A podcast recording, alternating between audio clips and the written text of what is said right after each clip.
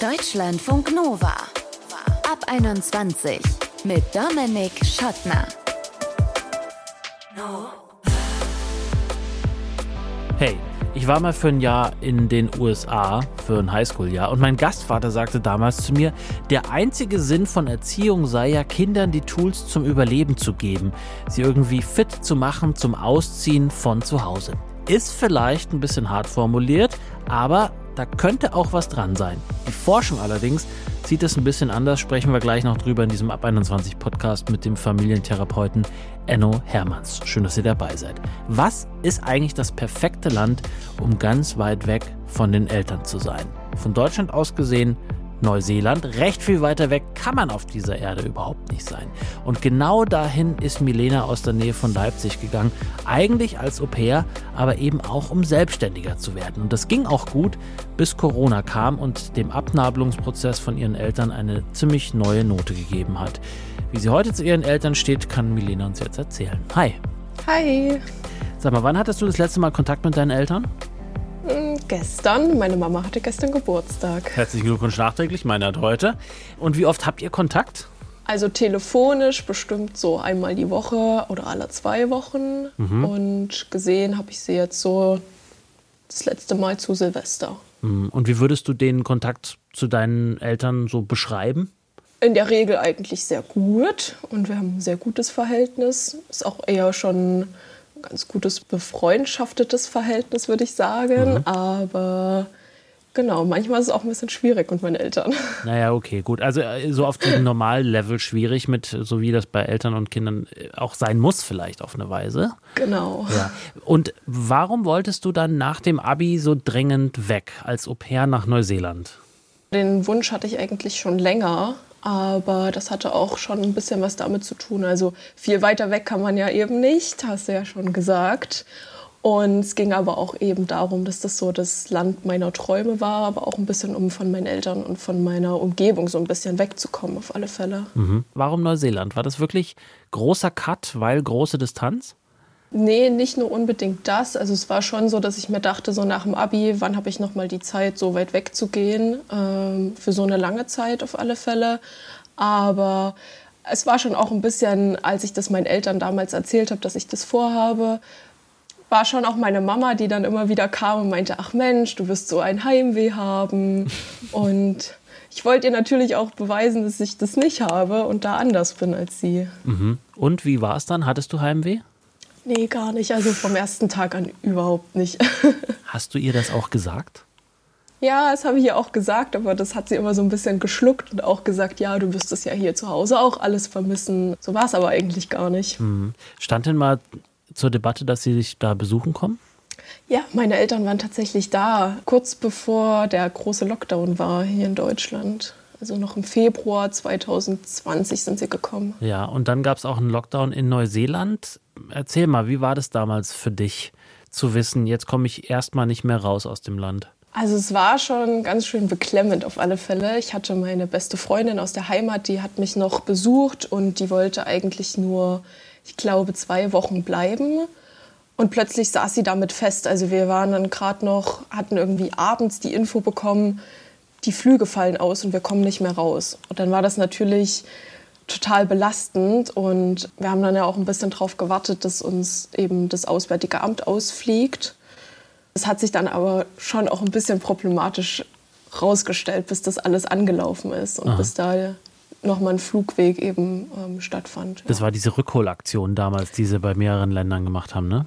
Genau, ja. ja. Wie schnell hast du deine Eltern darüber informiert, wie es bei dir aussieht? Ich glaube relativ schnell. Es gibt ja keinen Direktflug Neuseeland-Deutschland und man musste ja immer so einen Zwischenstopp machen. Es gab halt einfach da keine Möglichkeit, aus dem Land auszufliegen und diesen Zwischenstopp irgendwo zu machen, weil alle Länder zugemacht haben. Wie hast du dich damals gefühlt? Hm, schon auf alle Fälle total hilflos, weil keiner was machen konnte. Also ich konnte nichts machen. Ich habe aber auch mitbekommen, dass meine Eltern nichts machen können. Und meine Gastfamilie war halt so, ja, du kannst bei uns bleiben, ist gar kein Problem. Aber ja, wir können dich jetzt auf alle Fälle nicht zurückfliegen oder ja, so. Ja, Ja. Und war diese Hilflosigkeit eher wegen der allgemeinen Situation oder weil du tatsächlich in deinem tiefen Inneren, ich meine, du warst damals auch noch keine 20, weil du irgendwie doch dachtest, ach, wäre doch schön, wenn jetzt meine Eltern mir helfen könnten? Ich habe das schon auch ein bisschen gehofft. Also das war ja auch so das erste Mal, dass ähm, man die eigenen Eltern so hilflos gesehen hat.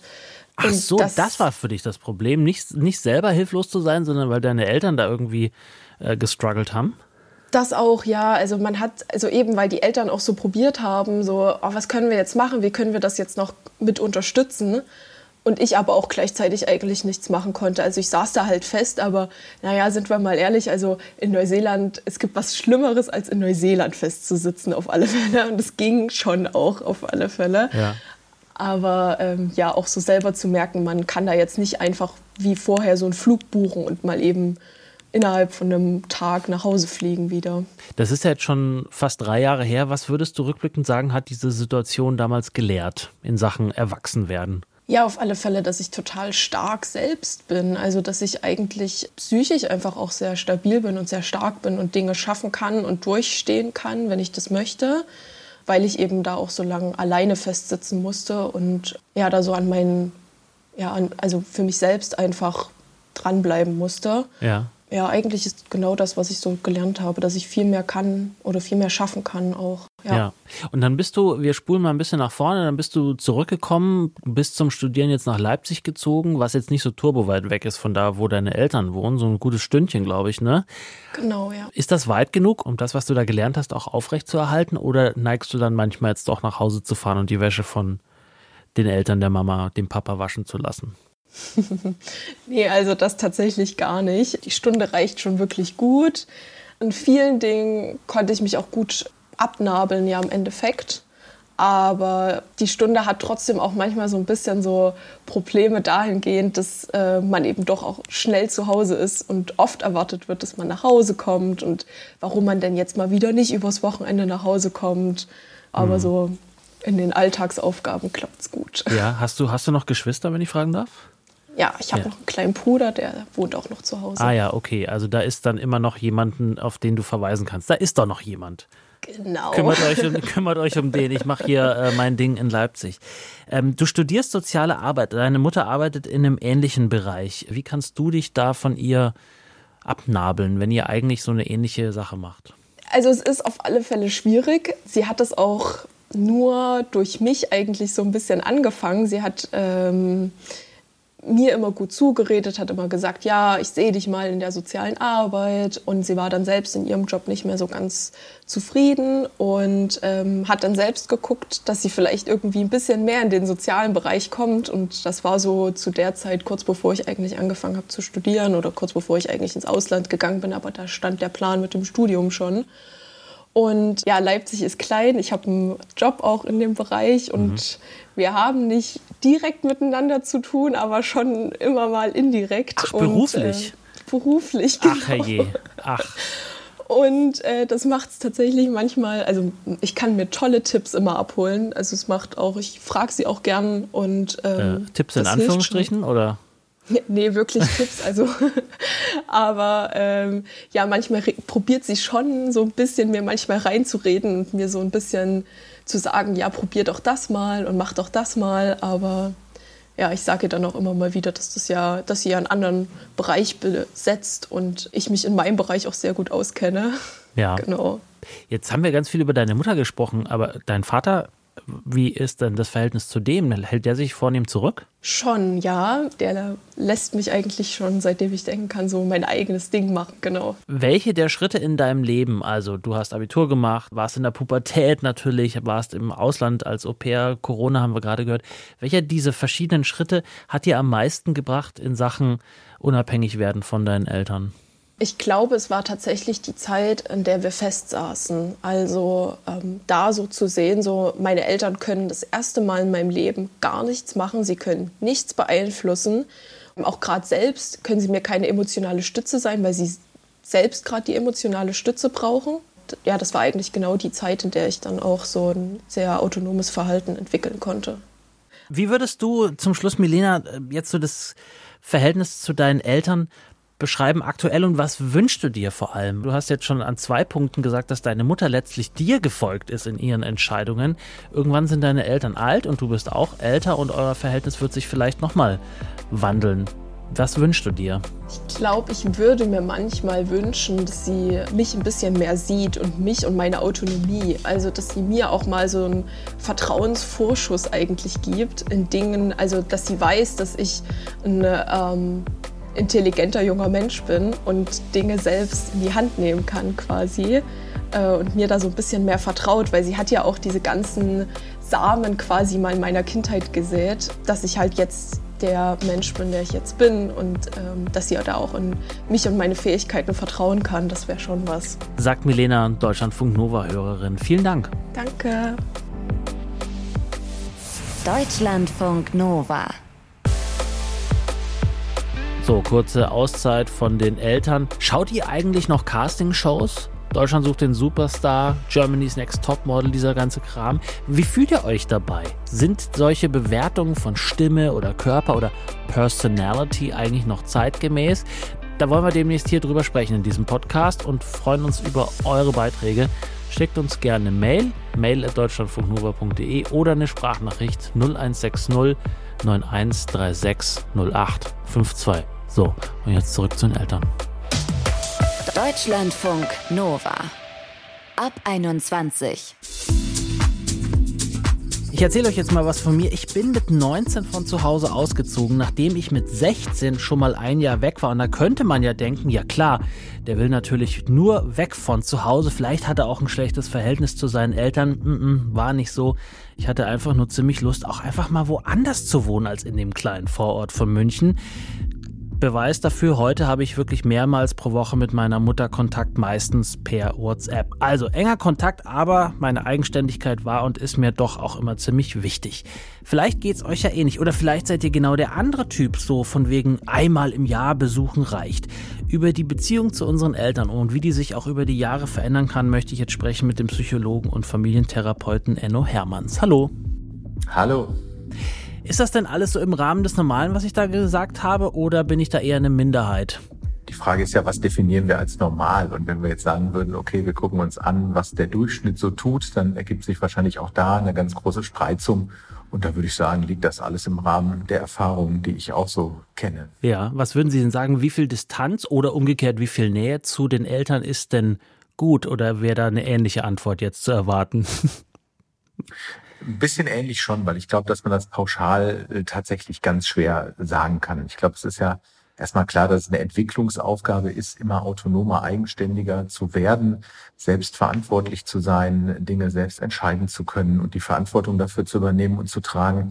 Und das ist aber nicht zwingend daran gekoppelt, ähm, sich in einer bestimmten Distanz äh, von den Eltern zu befinden, mhm. sondern es ist eben eher so ein Entwicklungsschritt. Und ich glaube, da können dann sehr unterschiedliche Beziehungsmodelle und Gestaltungen am Ende bei rauskommen, wie man mit den Eltern in Kontakt bleibt. Ja, wenn Sie jetzt Distanz sagen, was meinen Sie damit, die örtliche oder die psychologische, die gefühlte Distanz zu den Eltern? Erstmal grundsätzlich beides, aber häufig spielt, und so haben Sie es ja anmoderiert, ja die räumliche Distanz in der Tat auch eine Rolle oder daran bemisst man es manchmal auch ein, ein bisschen.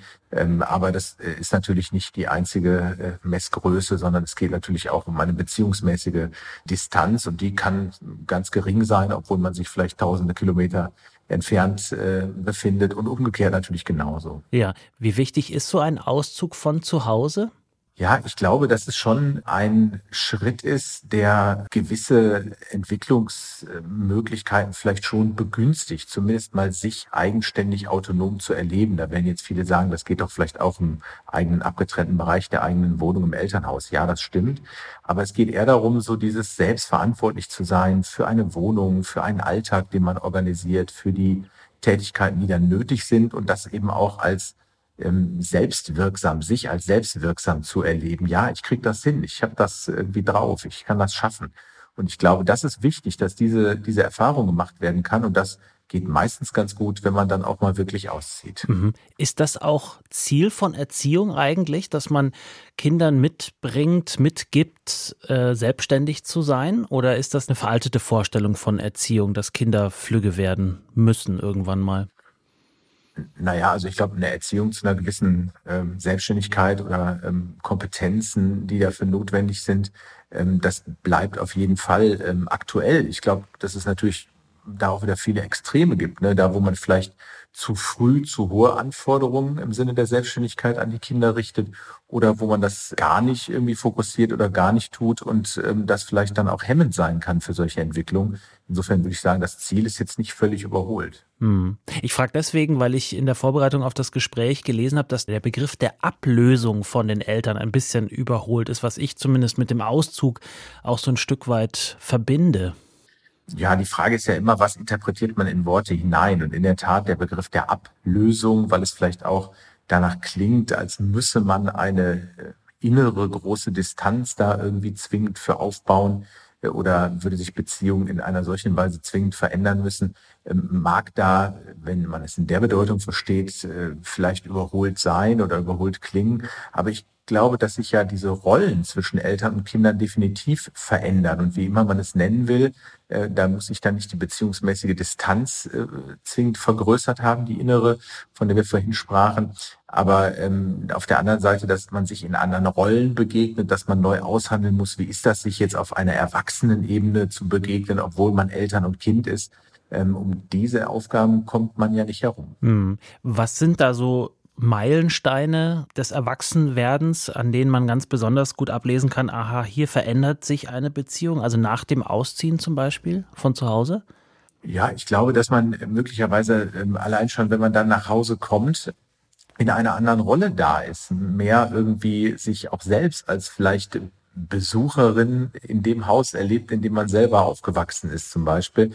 Natürlich wird man ganz schnell alte Muster da reaktivieren, die irgendwie da sind, aber dass man vielleicht schon irgendwie merkt, ich komme da als jemand anders, vielleicht ähm, geht auch irgendwie anders zu in der Kommunikation, es werden andere Themen anders miteinander diskutiert. Ich glaube, das ist was, woran man es dann irgendwie auch ähm, merken könnte, wenn man schon, schon ausgezogen ist oder umgekehrt, dass eben auch die Eltern äh, vielleicht dann einmal besuchen, dass das gar nicht immer nur das Nachhausekommen ist und dass man sich irgendwie anders auf einer Erwachsenenebene begegnet. Mhm. Und gibt es einen Punkt, also ich, ich meinte jetzt vielleicht auch so, dass man, sagen wir, man zieht von zu Hause aus, hat vielleicht die Schule hinter sich gelassen, die einen gehen zu einer Ausbildung weg, die anderen gehen direkt in den Job, die anderen gehen für ein Studium weg und irgendwann entwickelt man sich dann weiter, äh, hat eine feste Beziehung vielleicht oder auch nicht, aber oder die anderen gründen eine Familie und das sind ja so verschiedene Stufen, durch die man äh, läuft, verschiedene Stufen des Erwachsenwerdens. Ähm, aber welche dieser Stufen ist denn so eine, an der sich grundsätzlich das Verhältnis zu unseren Eltern wandelt und wir vielleicht sagen können, so, okay, jetzt sind wir auf so einer Art Augenhöhe miteinander? Natürlich gibt es so markante Entwicklungsstufen, die man an was Äußerem festmachen kann. Der eigene Berufsabschluss, ja, dass ich wirtschaftlich selbstständig bin, dass ich unabhängig bin, dass es nicht mehr das Thema äh, vielleicht gibt, irgendwie Geld von den Eltern zu bekommen für sein Studium, seine Ausbildung, da eigenständig zu sein. Das sind natürlich so äußere Messgrößen.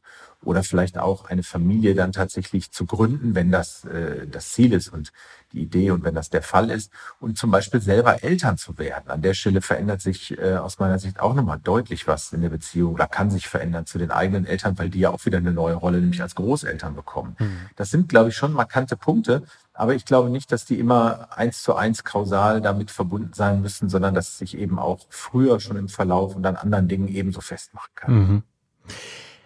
Spielt es denn eigentlich eine Rolle? Sie hatten es gerade schon angesprochen, wer wen besucht für das äh, Verhältnis der beiden zueinander, Eltern und Kinder, weil Sie gesagt haben, ja, man kommt eben nach Hause als Kind oder die Eltern besuchen einen eben in der neuen Lebenssituation, in den Lebensumständen, die vielleicht ganz andere sind als die, die man von zu Hause kennt.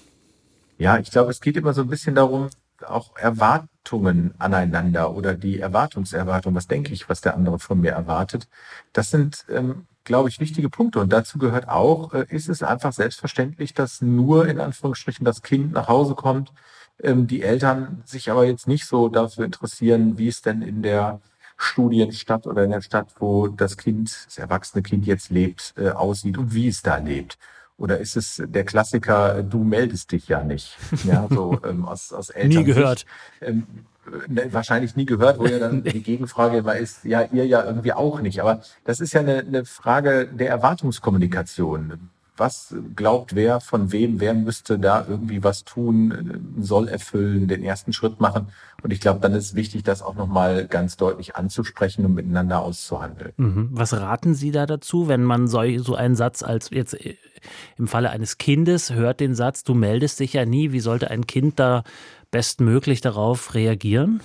ja, ich glaube, bestmöglich ein Gespräch darüber anfangen oder anregen, ähm, a, welcher Wunsch denn damit verbunden ist und b, welche Absicht äh, aus Sicht des Kindes damit genau nicht verbunden ist. Vermutlich mich meistens nicht zu kränken, Desinteresse irgendwie auszustrahlen oder auszudrücken, ähm, sondern ja auch unterschiedliche Bedürfnisse oder Erwartungshaltungen darüber, wie und wie viel man in Kommunikation ist. Und ich glaube, das kann man nur sehr offen und direkt ansprechen und auch gucken, gibt es da eine Linie, gibt es da einen Kompromiss, der für beide Seiten in Ordnung ist. Und auch zu thematisieren, es ist komisch, wenn, wenn das immer so äh, leicht vorwürfig vielleicht ankommt, weil dann erhöht es meist die Wahrscheinlichkeit auch gar nicht, dass jemand sich irgendwie meldet. Äh, und dann werden dann manchmal so fast paradoxe Situationen draus. Herr Hermanns, zum Schluss vielleicht für alle, die uns zuhören und sich fragen, ja Gott, aber ich bin doch ewig Kind. Gibt es denn äh, Hoffnung, dass wir irgendwann unabhängig sind von unseren Eltern? Wenn wir das jetzt so im, im wirtschaftlichen, im emotionalen Sinne und im Sinne ein eigenes Leben zu führen und zu gestalten sehen, dann ist das, glaube ich, so, dass das auf jeden Fall große Hoffnung besteht und, glaube ich, auch viele gute Beweise dafür gibt. Und trotzdem bleibe ich natürlich generational das Kind meiner Eltern und in meinem System, Familiensystem irgendwie auch ähm, nicht eingebunden, aber vielleicht angebunden und dementsprechend äh, kann man sich zwar von Partnern und Partnerinnen scheiden lassen, aber nicht von seinen Eltern, äh, sage ich dann manchmal und ähm, ich kann dann meinen Weg damit finden, ähm, aber ich werde sie natürlich nicht zu 100 Prozent los im inneren Sinne. Sagt Enno Hermanns, Psychologe und Familientherapeut. Vielen herzlichen Dank. Sehr gerne.